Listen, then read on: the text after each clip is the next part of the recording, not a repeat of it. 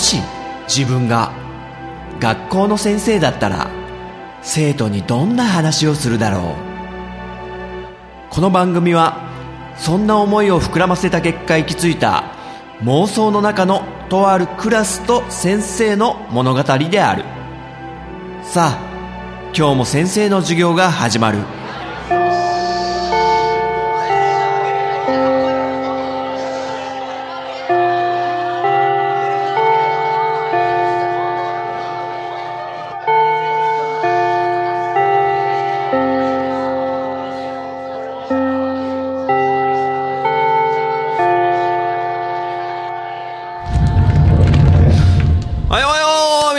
はようみんな席ついて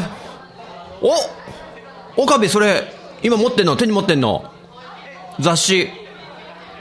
ニュータイプエクスプレス。あれじゃん。コードギアスじゃん表紙。ねえ。あ岡部も好きなの？なんだ言ってよ。先生も超好きだからコードギアス。ね第3期がやるって発表されてね。頼むからテレビシリーズでやってくれって先生思ってるんだけどね。復活のルルーシュ。あ、岡部的にも。おうおうおうおう興奮しすぎて、リーディングシュタイナーが発動した。何言ってやがんなよ。あ、ニュータイプつながりで、あれだけど、先生ね、ガンダムづいてるじゃん、最近。またね、見ちゃってさ、ガンダム00っていうの見ちゃってさ、これ、面白いね、すごい。知ってる？あ、佐々木。あ、見た。あ、ロッコンストラトスっていうね、キャラが好きなんだ、佐々木。なんだよ、佐々木、バイト先の先輩どうなったんだよ、あのマグロナルドの、なんか、バイト先の先輩。まあまあまあ、ね、そこはいいか。ねガンダム00って全然今まで先生のあのテリトリーに全く入ってこなかったんで知らなかったんだけど見たら面白かったこれ。めちゃくちゃ面白かったよ先生。結構ハマったからね。あじゃあ今日はその話しちゃおう。機動戦士ガンダム00ね。あちなみにこれ第1期第2期あってその後に映画版もあるんだけど先生全部見たから。第1期、2期合わせて50話に映画がまあ2時間ほどだったけど、見たよ。これ、あの、ネタバレ極力しないように先生話すけど、感想ね、ざっくり、もう、ざざっと。うん。で、先生なんでこの00を選んだかっていうと、まあ最近ずっとガンダム見てきて、まあ鉄血のオルフェンズ見てるし、で、単影ガンダム見たでしょ？で、ガンダムシード見たでしょ？で、そのガンダムシードのレビューとかを見てた時に、なんかちょろっとこう、00の噂話が書いてあって、あの、ファーストガンダムのアムロの声をやってる古谷徹さんっていう声優さんが、あの、00で出演されてると。あ、それはすごいなと思って、興味を持ったんですよ。00に。で、このアムロの声の古谷徹さんは、もうガンダム作品には出るつもりはなかったらしくって、でも、まあ、熱烈なオファーだったのかな。まあ、出演して、で、実は声優名を古谷徹じゃない名前で出てるぐらいに隠して出演してらっしゃったんだけど、まあ、声で丸分かりなんだけどね。まあ、そういう、あの、アムロの声の人だと思って、あ、じゃあ見てみようかなと思って。で、レビューとかをざっくり見た感じでも、なかなか評判がまあ、面白いって言ってる人と、これはないって言ってる人とかに分かれたりとかもしてるんだけど、まあ、先生は自分で判断したいなと思って、じゃあ見てみようって見始めたら、これ結構先生好みの話でさ、まあそこら辺をちょっと話していこうかな。あのね、まああらすじというか最初の設定なんだけど、西暦2307年か。うん。で、なんか、軌道エレベーターっていう宇宙まで伸びてるエレベーターが世界の各地に、地球のね、各地にあるような時代で、で、経済圏が3つに分かれてる時代なのよ。まあ、アメリカを中心としたユニオンっていう国家と、あと、中国、ロシアを中心とした、なんだっけな、人格連。人類革新連合だったかな？人格連。で、あと、ヨーロッパの AEU っていう。で、アメリカ中心、中国中心でヨーロッパっていう。あれこの設定、なんだ？オルフェンズとかもこんな感じだし、ね、コードギアスじゃん、もろ。な、岡部。ねえ、おうおううわ、好きな設定とか思って先生。で、経済圏がその3つに分かれてって、で、各国がモビルスーツを所有して、ちょっと小競り合いみたいなのが続いてるみたいな。で、あと各地で小さな紛争も続いてる。なんか宗教の対立とか、民族の対立とか。まあそんな、あんま、今とあんま変わんないよね。エレベーターはないけど、戦争が各地で起きてるっていうのは。で、このガンダム00の主人公たちが、その3カ国にどこにも属してない、あの、武装組織に所属してるのね。で、戦争がない世界を作るっていう理念を持って、えー、ガンダムを所有してるんですよ。で、その武装組織の4人のチームで、で、それぞれ1機ずつガンダムを持ってて、で、その組織の名前が、ソレスタルビーイングっていう組織で、で、突然、その西暦2307年に、突然、表舞台に出てきて、えー、で、戦争がない世界を、世界を作るために、我々、ソレスタルビーイングは、このガンダムを使って、各地で起きている、世界各地で起きている紛争に武力介入して止めますという宣言をしたんですよ、いきなり。で、実際に、例えばですよ、あの、まあ、今の現代でいうイスラム国ってありますよね。国家をなんか作っちゃったテロ組織で。で、そこに、やっぱアメリカの軍隊とかが戦ってるじゃないですか。で、この主人公たちのガンダムを保有するソレスタルビーイングが、そのアメリカとイスラム国が戦ってるところにバーンって現れて、もう両方殲滅しちゃうと。どっちの味方でもありませんよと。で、他の国とかも、あの、モビルスーツは持ってるんだけど、もうガンダムは圧倒的な存在なんだよね、この WO が始まった時点では。もうめちゃくちゃ強いと。で、毎回その、ソレスタルブ、ブーイングじゃないよ。ソレスタルビーイングは、まあ、各地の紛争にどんどんどんどん介入してって、圧倒的な力でもう全滅していくと。ってことで、ちょっと世界が変わり始めるんですよ。やばい、これ戦争続けてたら、ソレスタルビーイングのガンダムが来て、俺たちもやられるぞってことで、で、各地で停戦しだしたりするんですよ。つまり、ソレスタルビーイングの最初に言ってた理念、あの、戦争のない世界を作るっていうのがちょっとずつ実現し始めるっていう話で、これちょっと面白くない？お、シーナが食いついた。面白そうって。うんうんうん。で、この4機のガンダムが結構それぞれあの役割分担がすごい決まってて、一人はもう切り込み隊長みたいな感じで、あの、剣とかを持って戦うガンダム、ちっちゃいナイフとかね、区内みたいのを持って戦うガンダムとか、で、あと、まあ、さっき佐々木が好きって言ったね、ロックオンストラトスっていうキャラクターが乗ってるガンダムは、もう狙撃犯。長距離から、あの、敵を狙撃する役目でとか、あと、重装備のガンダムとかね。で、戦闘機に変形できる、えー、一撃離脱型というか、まあ、その4人のチームでやってる役割をそれぞれ担ってやってるってのも面白くって、で、普段は、あの、このガンダムの特性として、GN 粒子っていう、いわゆるね、あれなんだっけ、ファーストガンダムとかで、ミノフスキー粒子って、あの、レーダーが使えなくなる粒子っていうのをガンダムは保有してて、他の世界はそんな技術持ってないの。ガンダムだけ持ってて。で、自分たちの居場所はレーダーには探知されなくって。で、迷彩。何迷彩って言うんだっけ？光学迷彩って言っても景色に溶け込んじゃうから、あの、待機してる時もバレないんですよ。敵に絶対見つからないみたいな。で、宇宙に、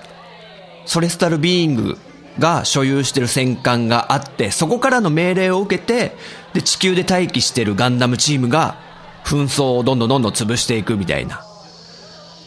なんかね、これが、先生、あんま例え良くないかもしんないけど、なんかこの役割を変えて、まあ悪い奴らを悪の力でぶっ潰すみたいな感じがなんか、必殺仕事人とか、ちょっと例えあんま良くないかな。あと、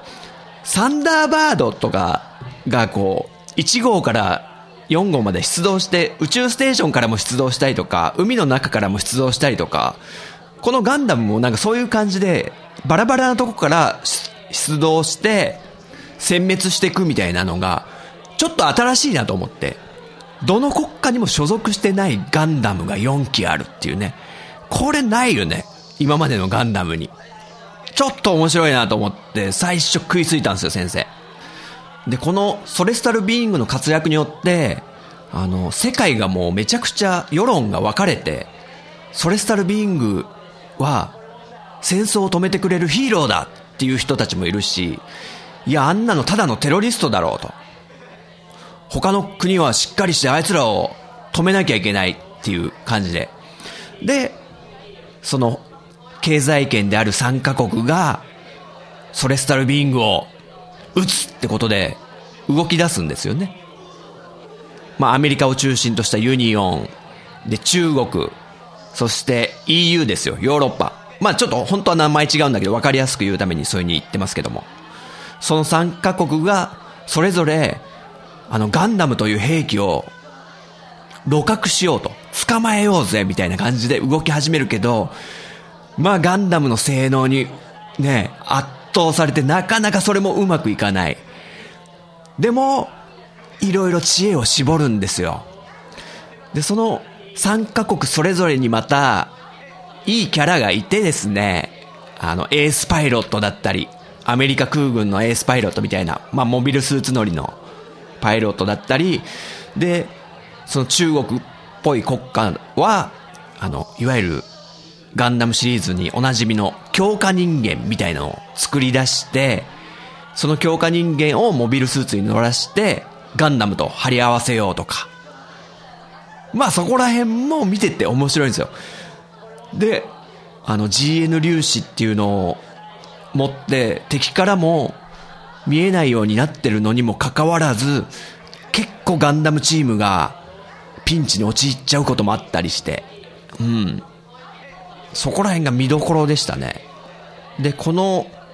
ガンダムを作り出した、そしてこのソレスタルビーイングという戦争がない世界を作るという目的の組織を作った人がいて、それがもう科学者で、もう実は死んじゃってんじゃないのかって言われてるんですけど、200年前に、えー、活躍した科学者のイオリアさんっていう人が、このガンダムを作ったと。で、そのイオリアさんが、本当の目的が何かあるみたいな設定なんですけど、それが徐々に分かってきて、なんでソレスタルビーングが戦争のない世界を作るために、ね、武力っていう、ちょっと矛盾した活動してるじゃないですか。何のためにそういう風に戦ってるのとか、そういう謎もある、あるんですけど、そういうのが見えてくる過程もちょっと面白いと。はい。で、戦いも結構単調じゃなくて、その4人のガンダムが、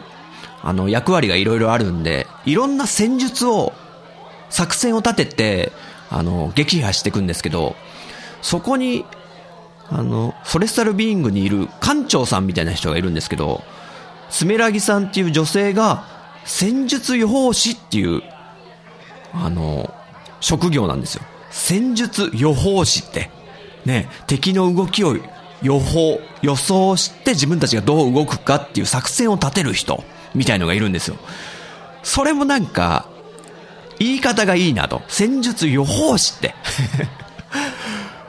で、スメラギさんっていうのもすごい優れた方なんで、もう、4人の言うこと聞かないガンダムの乗り、ね、ガンダム乗りの4人をうまいこと扱って戦っていくと。そこら辺も面白いですね。で、まあ、第1期をずっと見てきて、あれ、そういえば、そもそもなんでこのガンダムは WO っていう名前ついてるんだろうって。タイトルの WO が一回も出てこないんですよ。第1期をこうずっと見てるときに。そしたら、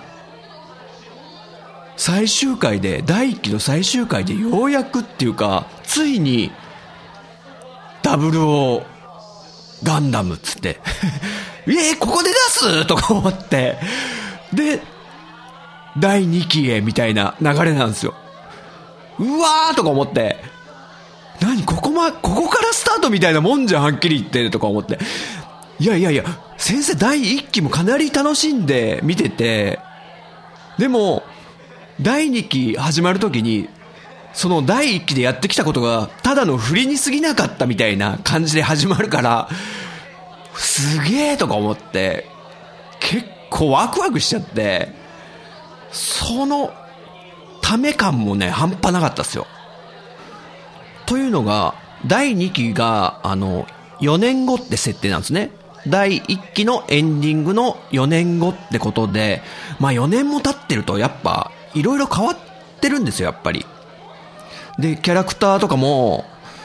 まあ、全然違うとこに所属したりとか、で、4年経ってるんで成長してるキャラも多いんですね。子供だったのが結構大人になってたりとか。で、第1期で、こう、なんかあんま絡んでこないよなって思ってたキャラが、なんで第1期でそんな出すの？このキャラをって、全然ストーリーに関わってこないのにって思ってたキャラを、この第2期の、あの、不利だったんですよ。これも先生ちょっとぶったまげですよ。本当に。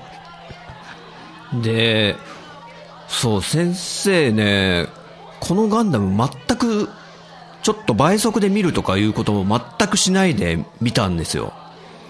実は何を隠そう、ターン A とシードは、若干こう飛ばし気味に、なんか途中の中だるみとかがあったんで。でも、この WO は、第1期が25話なんですよね。要は、50話じゃないわけですよ。で、第1期を25話で終わらせて、そこで一回仕切り直して、第2期が始まったんで、このなんか、なんですかね、だれない感じも、っていうか、誰かけるんですけど、第1期の最後にちょっと先生の気持ちがなえ、ちょっとなえるかなと思ったけど、一旦終わるんで、その仕切り直しもすごく良くって、またなんかモチベーションを高めて、改めて見れたと。で、まあ、第1期の最後で、ちょっとバラバラな感じになって、その、ガンダム乗りたちをね、そう、ガンダムマイスターって言うんですけど、これちょっと言うの忘れてた。ガンダムマイスターってね、またその単語も新しいなと思って。ガンダムマイスターの4人が、第2期の最初にまた、再集結していくっていうね。この仲間がまた集まっていくっていうストーリーも面白いじゃないですか。いろんな、ね、スポーツ漫画とかにもあるけど。うん。そこら辺も面白くって。で、まあ、第2期も楽しんで、そしたら今度映画があるじゃないですか。また、その、映画を見始めた時にまた思ったのが、うわ第2期もこれ、映画の振りに過ぎないじゃん、これ、とか思って、すげーとか思って、要はその、えー、ガンダムが所属しているソレスタルビーイングを作ったイオリアさんね、さっき言った科学者の真の目的っていうのがなかなか、そういえば、第1期2期と一生懸命戦ってたけど、な、本当の意味って何なんだろうみたいのが、最後の最後映画で語られるっていう。うわ、これ、この映画が描きたいがために第1期と第2期あったんじゃね？そう考えるとすごいなとか思って。うん。先生はね、そういう感じで、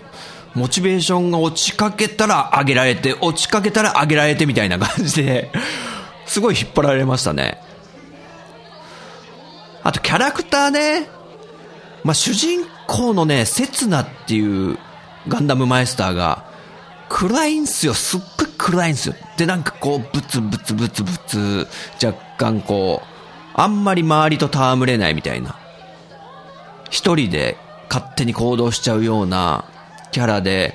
あれこれまたなんかが好きになれない系か？シードのデスティニーの芯みたいな感じか大丈夫か？みたいなことを思いながら、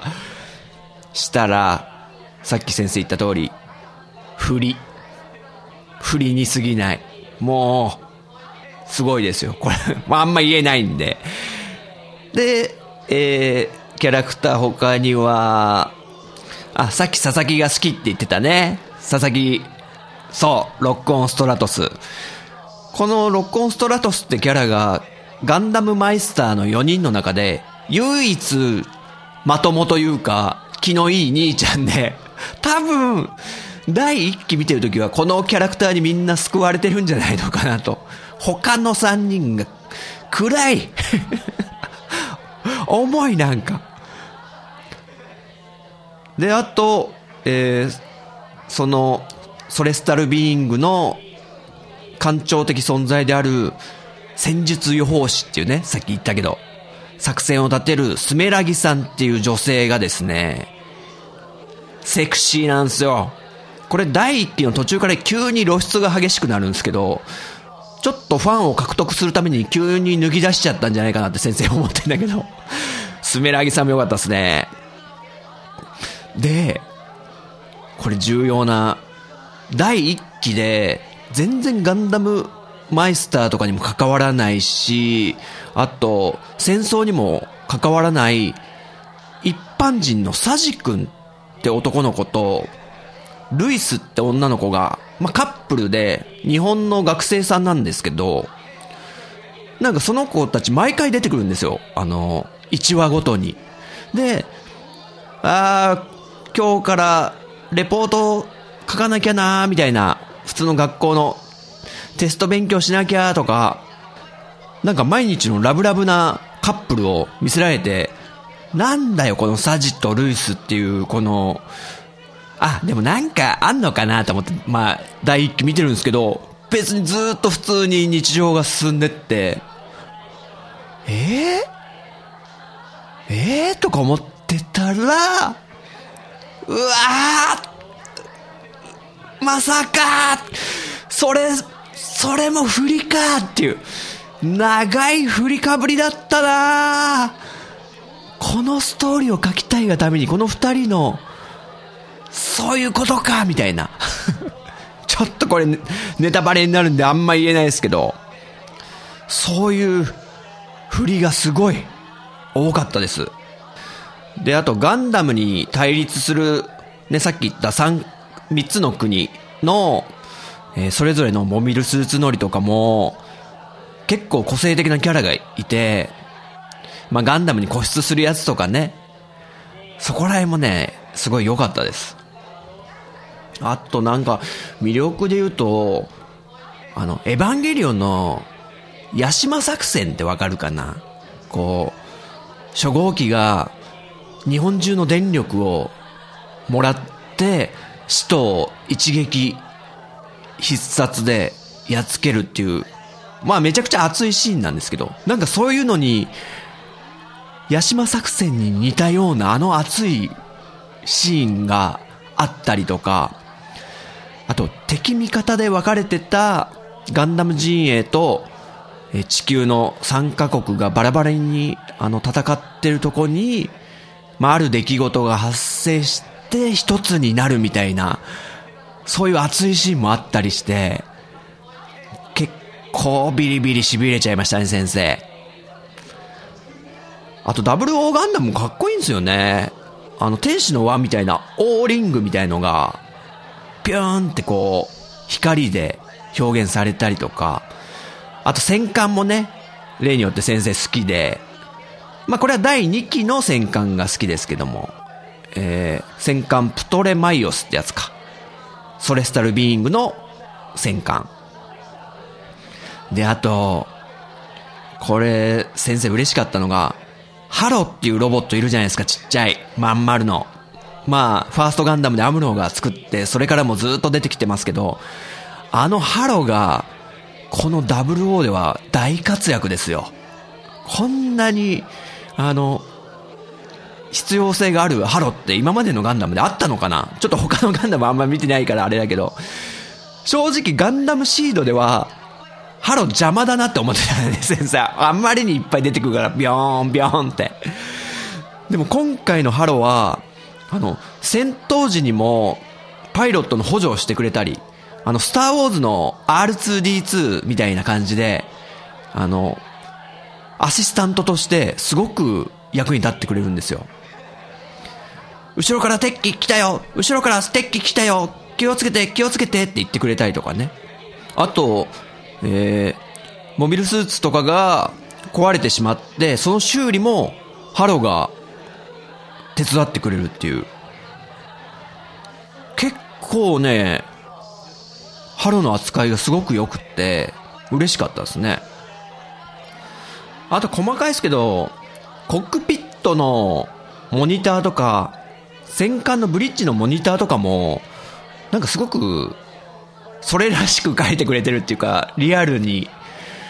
なんか描写が細かいんですよね。ディティールも書いてくれてるから、ちょっとテンション上がりますし、あと、実際、こう地球で生活してる人たちが、えー、世界で起こってる戦争とかをテレビ中継とかでこう聞いたりしてるシーンとかも入ってきて、それもなんか、普通の日常の中に、えー、違う国では戦争をしてるみたいなリアリティ、今の日本なんてね、平和な国なんで、そこら辺の描写によって、ちょっと話に入りやすくなってるっていうのが良かったですね。で、第2期違う。第1期の2クール目のオープニングで、ブリリアントグリーンがね、歌ってるんですね。久々にブリリアントグリーンって聞いて、でも、先生好きですね、ブリリアントグリーンと、あと、このボーカルのトミー、トミー・フェブラリーとかトミー・ヘブンリーって、あのメロディーが結構先生好みで、ツボでした。バクマンっていうね、アニメでもなんかエンディング歌ってましたけど、あの曲も好きだからね、多分、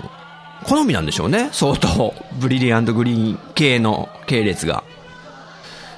で、ここまですっごい褒めたたえてきたけど、例によってちょっとネガティブなマイナスポイント的なのをね、ちょっと言ってみますよ、今から。ね、ちょっとそういうの聞きたくない方は気をつけてね。まああんまないんだけど、なんか話全体が若干ちょっと硬いかなーって感じで、まあ話が話だけにね、戦争を撲滅させようとして武力介入するって話だから、なんだろうな。ちょっとカジュアルな感じではないですよね。重ための雰囲気でずっと話が続いていくというか。で、最初の方のキャラクターが結構暗いし、あの、すごく、あの、一人で行動したりとか、仲間を信頼してなかったりとか、あるんで、うん。なかなかあんま感情移入できるキャラクターがいないなーっていうのが残念で。でも、面白いからすごいなって感じで見てたんですけど、最初はね、それさえも不利なんだみたいなことに後に気づくんですけど、で、あと、これもさっき言ったけど、第1期と第2期、これ両方共通して、あの、ラスト5話ぐらいで、なんかね、ちょっと萎えてくるんですよね、先生の気持ちが。あれって。要はもう総力戦みたいなことになってくるんで、最後だから。そこがなんか、乗り切れなかった感じがして、でも最後の最後にガツッと来てくれるんで、25話の最後とかで。そこでなんか持ち直して、あ、よかったな、見てよかったなって思った感じで。あとね、これ、先生だけかな、思ってんの。あの、名前が覚えづらい。あ、佐々木がうなずいてる。あの、キャラクター名とか、あと、戦艦の名前とか、組織の名前とか、まあ、キャラクター名ですね、主に。なんか覚えづらいんですよ。主人公のセツナはまだいいですよ。ロックオンストラトスもまだいいですけど、あの、そもそものこのガンダムマイスターたちが所属してる武力組織が、ソレスタルビーイングって名前なんですけど、ソレスタルビーイング、全然覚えられなくて、第一期のもう最後の方でようやく、こう、覚えて言えるようになったぐらいで先生も。もうちょいなんか覚えやすい名前にしてほしかったなーっていうのが何人かいましたけどね。まあ、それはしょうがないか。というわけで、また30分ぐらい長々と話しちゃったけど、例によって、また先生のモチベーションランクっていうのをね、ちょっと偉そうにつけさせて いただこうかなと思いますよ。はい、この、機動戦士ガンダム00第1期、第2期映画版と全部込みでいきます。えー、ランク A ですうん。面白かったっすもん。何よりすっ飛ばして見なかったっていうのは結構大きくって、最近の中では。しっかり話を、あの、一字一句逃さず聞かないと、わかんなくなっちゃうし、理解したいなって思ったっていうのは結構モチベーション高いんですよ。うん。だから、え今回 WOA という評価なんで、鉄血のオルフェンズが S で、で、シードが B、ターン A が C。結構高いでしょ ?WO。はい、そんな感じでね。はい。えー、次はね、何のガンダム見たらいいかな、ヒューガー。ん？あ、やっぱり、ガンダム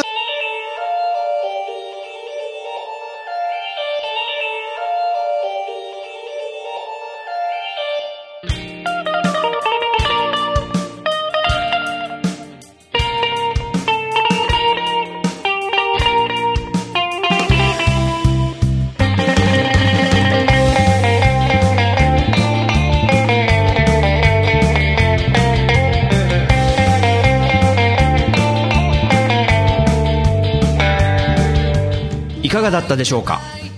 この番組は私陣太が先生風に生徒に語るスタイルとなっています。気に入ってくださった方はポッドキャストでご購読ください。iTunes ストアのレビューで評価していただくと励みになります。人学 Twitter アカウントのフォローもお待ちしています。人学では番組をお聞きになっている生徒さんのメッセージをお待ちしております。Twitter ハッシュタグカタカナで人に漢字の学ぶで人学と書いて投稿してください。私が先生視点で受け答えさせてもらうことをご了承ください。現時点ではメールアドレスお便りフォームブログコメント欄は開放してません。長文の熱いメッセージの場合は Twitter の人学アカウントか人太アカウントに直接 DM をお送りください。それではまた次回の授業でお会いしましょう。さよなら。見つめて心徐々に近づけ。惹かれ惹かれ乙女よ恋と申して惹かれ。